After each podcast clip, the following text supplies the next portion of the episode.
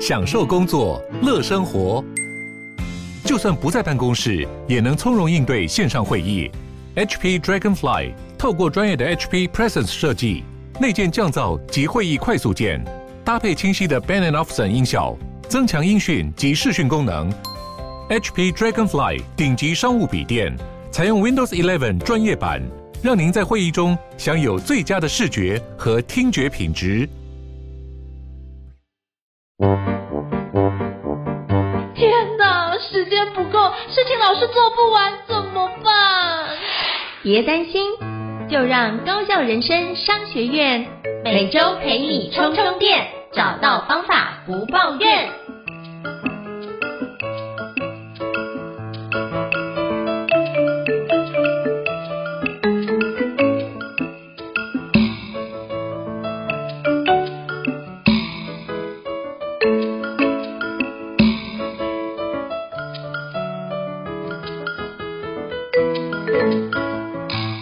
大家好，我是赵英成，欢迎大家来到高效人商学院的新书访谈节目。今天也要访问到一个就对我影响很深的老师之一啊，就是宋惠慈老师啊。他最近有出版一本新书，叫做《痛痛的勇敢：学会处理悲伤，拥抱无常，活出自己的精彩》啊。那我们诚挚欢迎就是宋惠慈老师。Hello，惠慈老师您好。英成好，听众朋友大家好。好，非常感谢惠慈老师莅临高教人商学院。我每次听到老师的声音，都有那种充满活力的感受。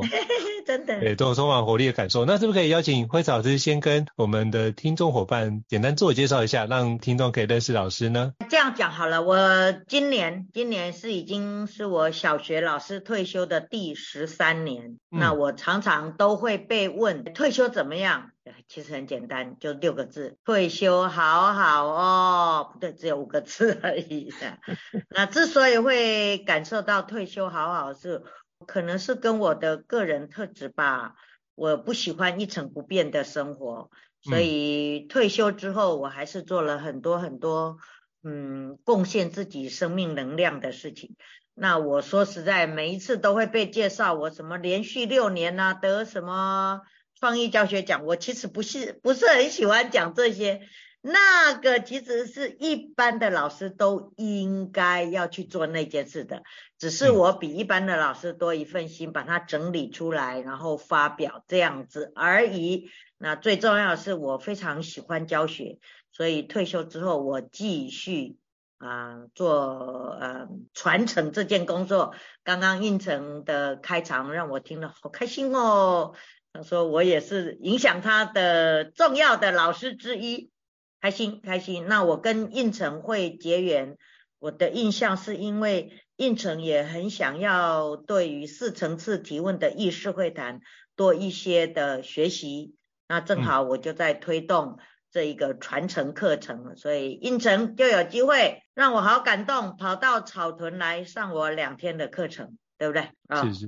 是是，OK，所以目前我退休的事情就在做这些。好，非常感谢老师的简单的介绍。那其实老师很多的那个背景其实都非常轻描淡写带过。其实老师之前是中华民国记忆协进会的一个理事长，推动很多以人为本的对话的一个教学。那之前就是跟老师学习有关四层次提问跟引导的方式，哦，收获非常多。包含现在其实在做 podcast 跟在做课程引导，也经常使用到四层次的一个概念。非常感谢老师的分享，这样子。好，好，那也想请教老师哦，就是最近出版的这一本。新书就是《痛痛的勇敢》哦，那也想请教老师，就是当初怎么会想要写这本书的一个契机呢？是不是可以邀请老师跟我们分享一下？OK，我的先生在二零一四年的一月七号，无预警的情况之下，查到了肝部位有一颗十二公分的肿瘤。嗯，我其实没有很多的彷徨，只是在想我怎么样做我先生最好的牵手、最好的军师、最好的后盾。我我真的只有这一个念头了哈。那因为我的写作分享的能力还不错，还蛮受欢迎的，所以陪着先生面对这个十二公分肿瘤，应该要怎么处置，到接受呃。很大的手术，然后陪着他在医院呃复原的这个过程呢，让很多人鼓励我说，哇，这真是很棒的生命教育，因为我先生很稳定，他没有因为这十二公分肿瘤而有慌张，那他的稳定带起了我的呃安定，好，所以我也可以扮演一个好的呃陪病者的角色。那在这件事情，就是我先生发现肿瘤的前半年，我写了一本书，也就是我这一辈子的第一本著作，叫《憨聊的超级婆婆》，那是我送给我婆婆九十岁的生日一个出版品。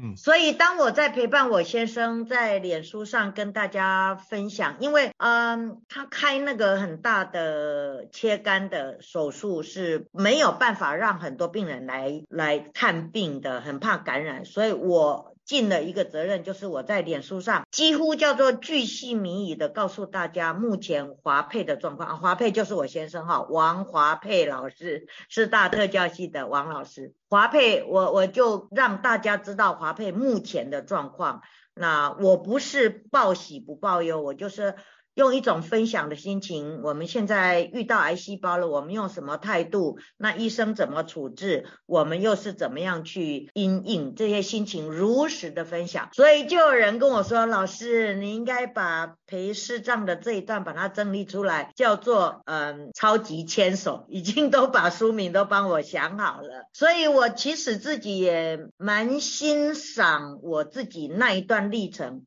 我没有慌哈，然后就在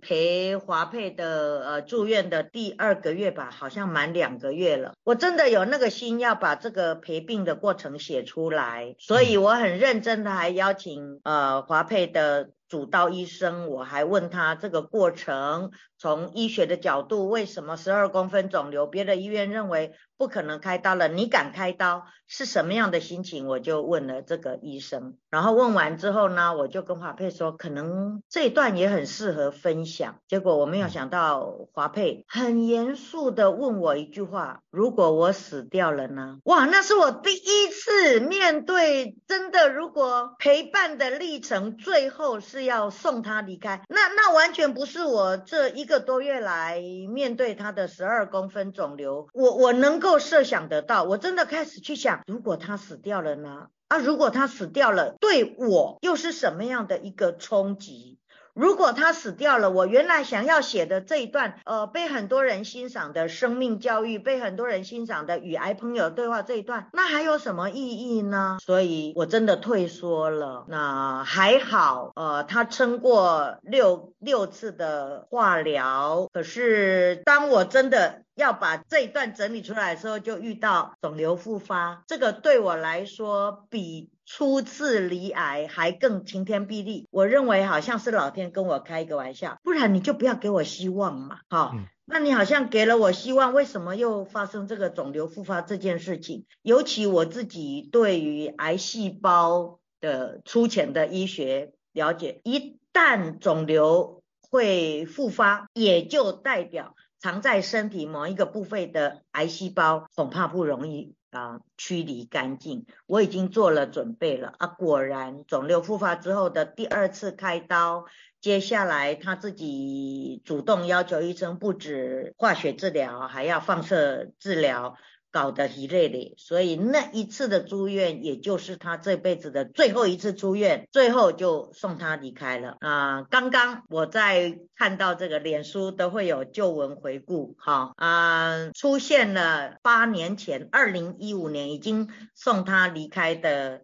十五天了，八年前的二月十三号就是今天。我写的一篇文章啊、因为远流出版社还是很鼓励我能够把这一段历程陪病的历程写出来，我也答应了，所以我就在脸书上问说，这样的一本书到底那个读者群在哪里？好、我我自己实在没有那个把握，但很多人就鼓励我说。光是那个陪病的历程，就可以让很多正在面临老病死的朋友有一些激励的作用。然后最重要是我的一个好朋友黄心怡哈啊，跟他的缘分真的很有意思。他的先生是在华沛早华沛三个月离开，那他先生是血癌，然后移植之后的排斥。那他从脸书知道我正在走他的这一段历程，所以他就加我好友。他也在我刚刚跟大家讲说，我问大家，这样一本书写出来，到底观众群在哪里啊？读者群在哪里？他跟我讲说，你不要管管读者群在哪里，你就为你自己整理，那是你的自己的历程，你就为自己整理。是他这一句话鼓励了我。但讲到这里，我必须要很诚实的说，很难要重新去整理。虽然我有一个呃，像我的实习老师这样，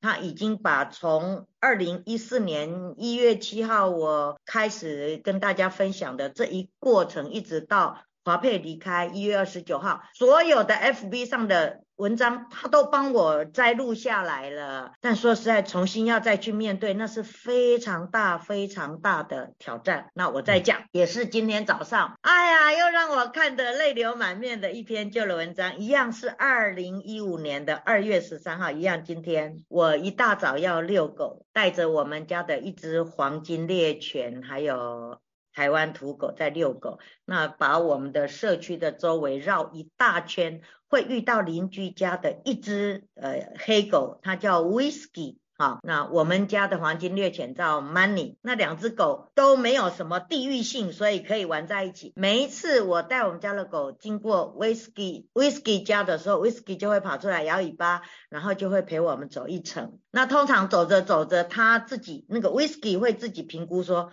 他应该要回家了，不知道为什么，就是八年前的今天，Whisky 陪我们走了比较长的一段路，然后就来到乡间小路的十字路口。嗯，过去我们家的黄金猎犬 Money 大概就会继续往前走。那一天很奇怪，那一天真的很奇怪。Whisky 就停在那个十字路口，我感觉到 Whisky 好像在评估，他是要继续陪我们走一段，还是他就要掉头回去。我也感受到我们家的黄金猎犬那一只 Money 也愣在那里。好像黄金猎犬在邀约那个 Whisky 说：“再走吧，再陪我们往前走一段吧。”那我八年前的这篇脸书，我就写了一段话，我就在那个十字路口就跟我们 Money 黄金猎犬说：“Money 走吧，Whisky 就只能陪我们这一段。嗯，接下来的路程是我们要勇敢的往前走的。”我今天在读到这篇文章，还是泪流满面。八年了，华佩离开我八年又十五天我只要再回去看到说，哦，接下来的路途就是我要自己走。唉，我我心里都还是有。很大的一段失落，我不知道为什么我生命的剧本是这样子安排的，我真的不知道。那回到你刚刚问我写这本书的契机，其实远流出版社帮我出的第一本书就是在谈四层次提问，叫做启动孩子思考的引擎。那个是在华佩抗癌很有效果的时候，华佩鼓励我，你就剩那后面的四分之一，你赶快去把它写出来。所以我是在病房里面陪着他把它整理出来。那整理出来以后，就是远流继续邀请我要写华佩陪华佩生病的这一段，我真的写不出来。一直到又过了半年，远流出版社的这个主编就问我说：“老师，我知道你正在参加一个法会，那不晓得这个法会有没有带给你什么样的沉淀啊？不知道你有没有按照当时我们约的，每一天至少要写三千个字？”哎呀，我又流着泪跟这个主编说，非常非常抱歉，我我真的静不下心来，因为很奇妙，那个好像华佩刚离开的时候，我就是要靠很多很多的忙碌。爬山也好，骑车也好，做很多的事情，让自己的脑袋不要一直掉入我只有一个人。所以，当我打开电脑要写这一段的时候，真是啊，都不晓得要动用多少的面子。所以我就跟呃那个主编说，抱歉，我已经肯定我真的写不出来，在我们约定的。交稿日子我真的写不出来，然后主编给了一个让我到现在想起来都还觉得很温馨的，他说：“老师有没有写出来不重要，但是你一定要去做一些让自己可以找到正能量的事情。”我非常非常感谢这一个主编，然后我就暂时先又把这一本书放着。后来我继续在脸书分享我怎么样思念华佩，我怎么样擦干眼泪以后往前走，我怎么样开始知道。他有他的归处，但是我还有我的任务。反而是后面我要去走出来自己一个人的所谓的被人家欣赏的这个精彩的时候呢，又再一次被很多人鼓励说：“老师，这一些要把它写出来，这些。”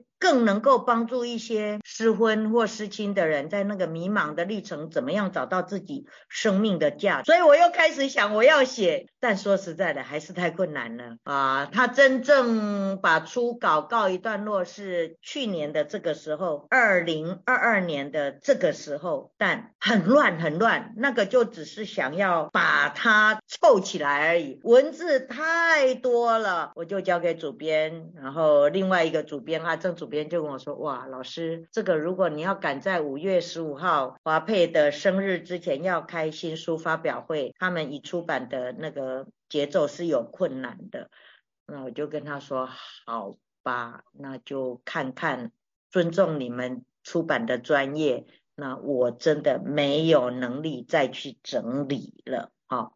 啊，就在那个时候，我在网络上看到一篇文章，当生命在迷茫的时候，最好去一个陌生的地方，可以让自己的生命重新沉淀，重新看到自己生命的价值在哪里。所以我就在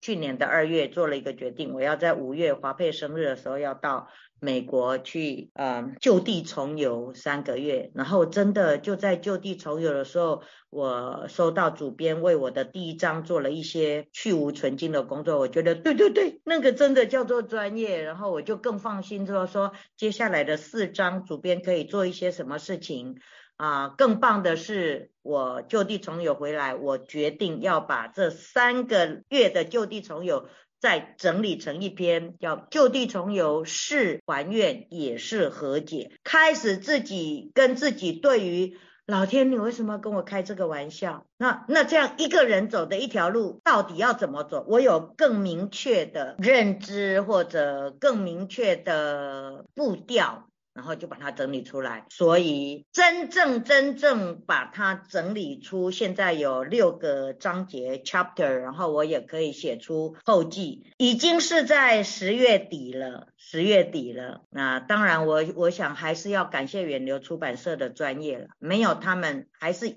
糊成一片的那种心情，所以回答应成说那个契机其实是有很多很多这样的过程的。但我一定要跟听众朋友说，如果你们拿到书，看到书上写着封面写着“学习处理悲伤，拥抱无常，活出自己的精彩”，我一定要告诉大家，那个学习。还在进行，那个是 ing 的进行式，就如同我今天早早上看到遛狗，然后的这一段，我依然会泪流满面。只是这本书整理出来，我比较知道说，诶，也看到自己有那个能力去去跟自己的情绪对话，不会像二零一五年华佩刚刚离开的时候，一哭那整个人就瘫在地上。根本就没有力量再爬起来，我我只能说，我现在比较不会那么轻易的一一转身就是呃。撕心裂肺的这样，我非常感谢惠子老师跟我们分享这本书背后的故事哦。那其实非常感谢惠子老师的真情分享。其实呃，我要先跟惠子老师说声谢谢，因为我觉得你这本书某程度也让我有一些疗愈。因为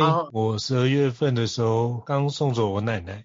哎、然后一月份就又送走我大姑爹，所以其实那样的一个接连两个月送走亲人的状态，嗯，如果你问我说这件事。情有没有疗愈？我觉得这件事情在于，呃，同时要照顾很多长辈的情绪，然后也要安顿家里面的小孩。其实我觉得这件事情，我比较像是在忙碌中度过那个历程。但是我觉得，就是看老师写的书，让我重新。回顾了那段时间的状态，其实我觉得，呃，心里面有很多的感谢与不舍。但我觉得透过一些方式的一些文字的阅读，其实我觉得老师的那个书的内容让我有开始沉淀的感觉，觉得，哎，这件事情就是如同老师讲的，就是他有他的归处，我有我的任务。透过这样的方式，其实我某程度也可以透过。思念的方式去回忆一个亲人，但是也可以用不同的方式转换去表达我对他的思念。所以，就是我在看完老师的书的过程中，就是很感谢老师把这样的一个历程写下来。就是我们对于彼此亲人的思念都是很浓厚的，但很多时候我们并不没有那个勇气去重新把那个糊成一片的内容再重新梳理清楚。我觉得这件事情对我们来说是不容易的，但透过老师的的巧手跟妙。笔生花，把这件事情让我们有透过阅读有其他的出口。我觉得这是非常感谢惠子老师出版这本《痛痛的有感》。对我来说，我自己有这样的一个读后的一个心情，想跟惠子老师回馈的分享，这样、嗯、很欣慰。那那其实我包含惠子老师也提到，就是在我觉得在回忆过往的文字，其实那种、呃、我可以理解老师刚提到很挑战的事情是那种嗯、呃，知道这件事情，理性知道这件事情，而我们可以透过这件事梳理，然后可以让自己往前进，活自己的精彩。可是就很害怕那个感性的那一面会不会回顾之后又陷入那样的一个情绪的状态。那可不可以邀请老师跟我们分享一下，就是在那个过程当中，老师怎么学习，怎么去处理那样的悲伤，并拥抱无常，并且透过这样的梳理，活出自己的精彩？可不可以邀请老师跟我们分享一下这一段的一个心路历程？嗯，不要害怕悲伤，这个是我我此刻第一个脑想出来的一句话。不要害怕悲伤，嗯、事情来了，它就是已经发生了。嗯，我抗拒是逃无可逃的。好，嗯，我可能跟很多人不一样的是。我敢勇于走入那个回忆，很多人干脆就不要再去碰触它了，包括搬家，包括再也不去某一些地方了。我反而是带着这种不要害怕悲伤，我就再去一次，因为我知道，如果我不去面对它，那那个距离会越来越远，而且那个悲伤会有一天会变成恐慌。这这是我的信念呐，我不知道。精神医学或者是心理学上怎么讲？那回到你刚刚说的，每一次要回到那个过去，我把它称为那就是一种疗愈。我我是看到那个是对我们是有疗愈的效果。我用这样的过程。那但也有人跟我说啊，你每看一次就哭一次。可是我自己回过头去看，那个哭的强度，即使是嗯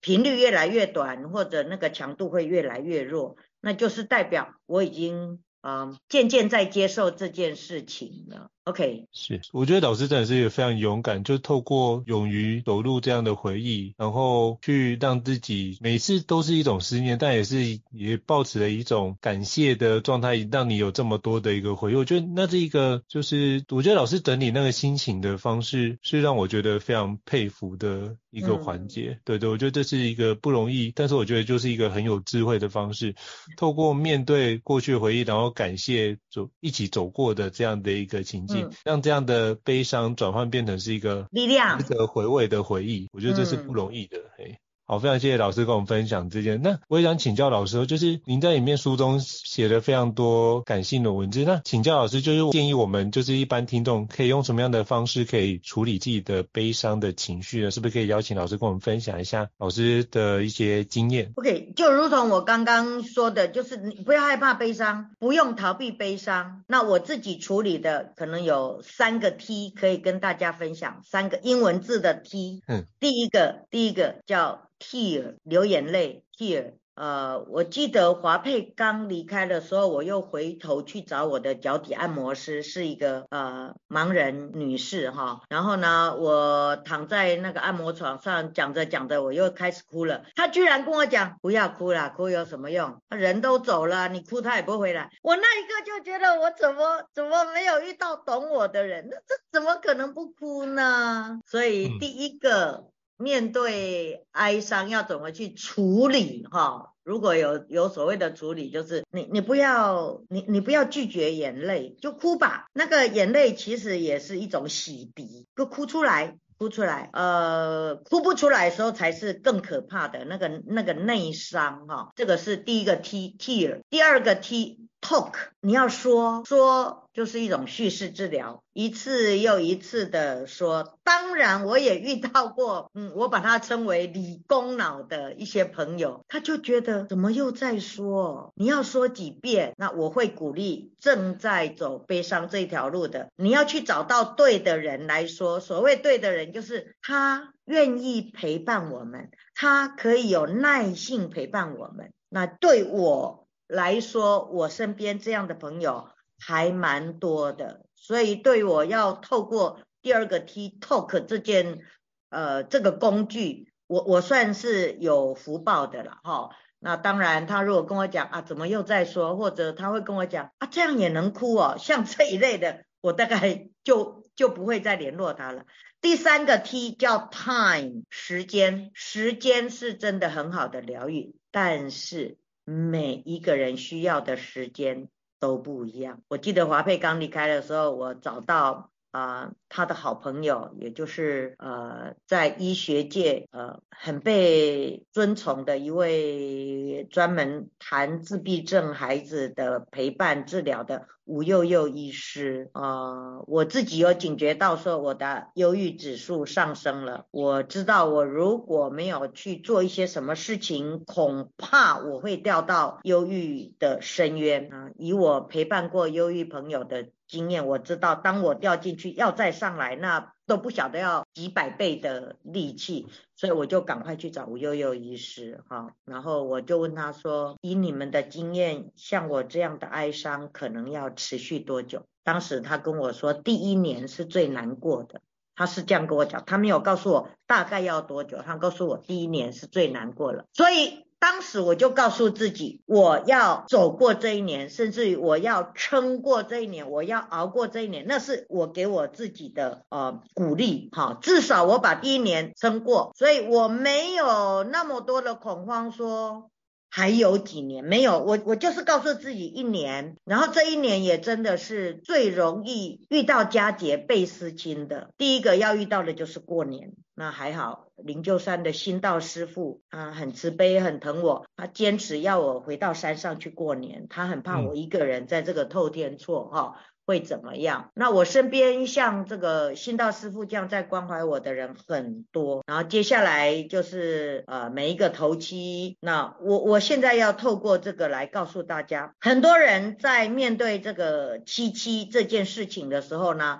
因为大家都忙碌，所以就会在二期的时候，甚至于在做第一个期，就整个叫做满期，全部做完了。我的经验是这样，过去我在做我公公或者我婆婆的期，也的确都有这个满期就结束了哈，没有做到七个期。那要送我先生的这一段呢，我就坚持说要做七个期。那个就是一个 time，一个时间的疗愈。那透过每一个期，每一个哭诉，每一次期的诵经，就渐渐的释放掉自己很多很多的哀伤。所以用这三个 T 来跟大家分享：tear，你就哭吧；talk，找到愿意听你、陪伴你的人；time，你要相信有一天我们是真的可以走过去的。但是不要给大家，不要给自己那么大的压力，要有多长你就去做一些呃短期目标、中期目标。最后最后我还是要说叮咛好了，提醒好了，千万不要害怕哀伤，哀伤是正常的。如果你的身边有一些朋友见不得你哀伤，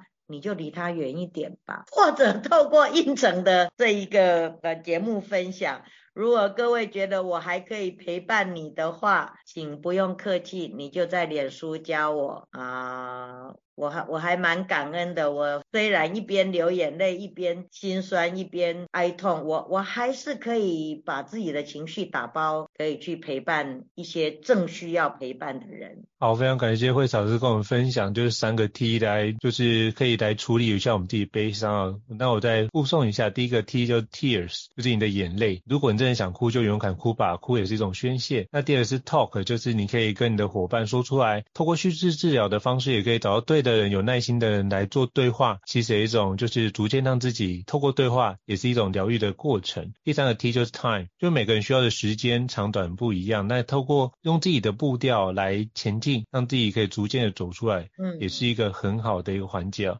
那这长短就依照自己的节奏就可以了。那也要相信一件，就是悲伤是很正常，毕竟那也是对我们来说是一个非常重要的人。如果对我们来说是个不重要的人，我们也不会如此的悲伤。正因为他很重要，所以我们要让自己。可以知道那份悲伤是很真实的存在，也代表那一个人在我们心目中是一个非常重要的存在，所以悲伤是很正常。所以非常感谢惠子老师跟我们简单的分享几个方法跟心路历程。也想要请教惠子老师，就是您完成这本书之后啊，你觉得从完成这本书到出版，甚至包含在国际书展也有跟我们的听众来分享你这本的新书。那写完这本书之后，想请教老师，就是对您接下来的人生有什么样的一个启发的心得，以及接下来老师有什么样的计划可以跟我们分享吗？哈哈哈，我的计划就是我要好好的玩。好，我跟大家分享一件事情，是，嗯，华佩不再呼吸的隔天，我我们因为因因缘和合，然后正好呃火葬场有位置，正好也有礼仪厅，所以我就在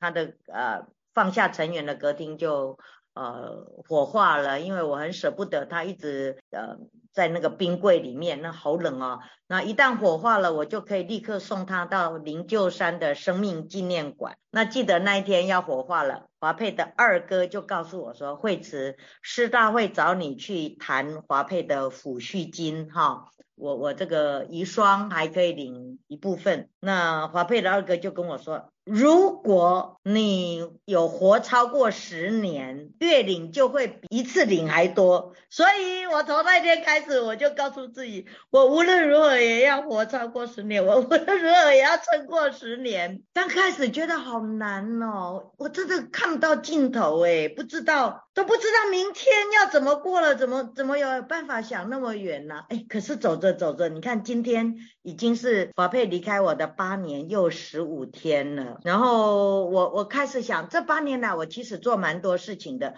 啊、简单的说，有就是为佛打工，为佛菩萨打工。我很喜欢圣严法师讲过一句话：哪里的缘成熟了，就去哪里。所以这句话对我也有很大的疗愈。我认为华佩要往佛国或往天家的那个缘成熟了，所以他就去那里。那我会到。缅甸去帮新道师傅呃创校，办起一个诺曼沙弥学院，或者我后来做了很多传承的工作，甚至于在二零一九年，我还一个人很勇敢的到非洲去当了一年的中文老师。我我认为那个都是缘成熟了。所以 运成问我说，这本书写出来之后，我会去哪里？诶，我目前只是想到我要去很多地方玩，但是在玩的过程呢，呃，也也都是因为搭配当地的需求，呃，就像这个礼拜六我要去马尼拉佛光山的万年寺，那个永光法师，呃，从华佩生病到华佩离开，一直给我很多的正能量，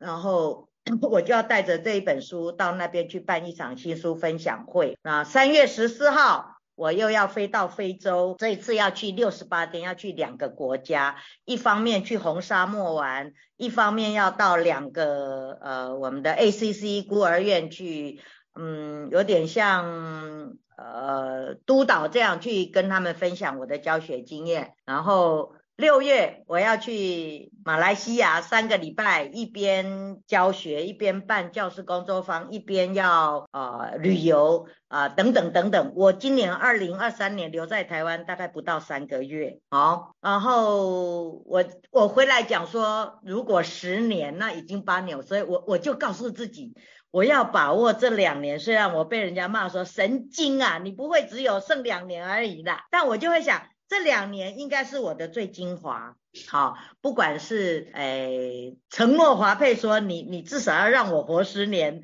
最后的这两年，或者是我的体力，我都会认为这两年是最重要的。那那当然，我已经又在想我的下一本书要准备要写了哈，我要写呃寻找生命的悸动，就是你怎么样找到自己可以让自己。呃，很活跃，当然那个活跃的背后是有很多的紧张的挑战，然后最重要是一个人的旅行，我也开始在做这些事情。所以运程，对不起，我实在没有办法很具体的告诉你我到底要去哪里，哪里的缘成熟了我就去哪里。那当然这个要非常感谢我有一个很好的特质。我的适应能力还不错，很多像我这样退休的人，哈，对，应该讲说很多要退休人就开始害怕退休要做什么。我我一点都不担心退休要做什么，尤其退休之后又还有这么多的时间跟空间可以去过日子。那也也也用这个机会跟大家分享好了啊，不管是不是走在哀伤的这条路。